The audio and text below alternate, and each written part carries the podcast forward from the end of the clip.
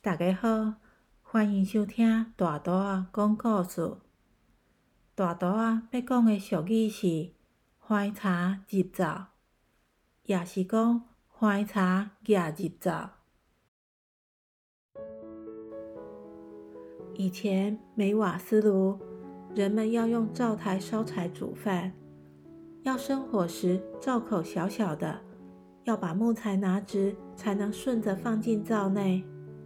木材拿横的是放不进去的。如果坚持横着放，不是木材断了，就是灶台会坏掉。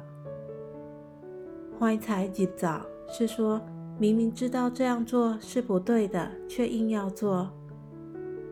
简单的说，明知不可为而为之。从前有个傻子，做事都不知道变通。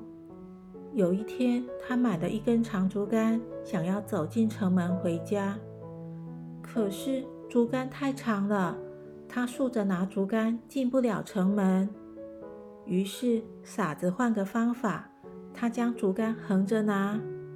这城门口又太窄了，竹竿还是进不去。傻子生气地说：“横着拿、竖着拿都行不通，怎么进城回家啊？”一气之下，就拿着竹竿用力往城门口冲，竹竿硬生生的就裂掉，断成两截。旁边的路人也被殃及受伤了。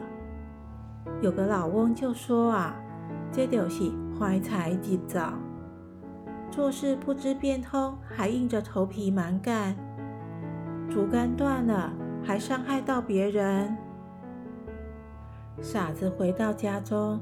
父亲知道事情的经过，就摇摇头说：“傻儿子啊，你只要扛着竹竿，不就可以走进城门了？你安内怀才入走，不仅竹竿不能用，还让人受伤，实在是不行啊！”咦，小朋友，不要明知不可为而为之哦。故事到这结束，多谢大家。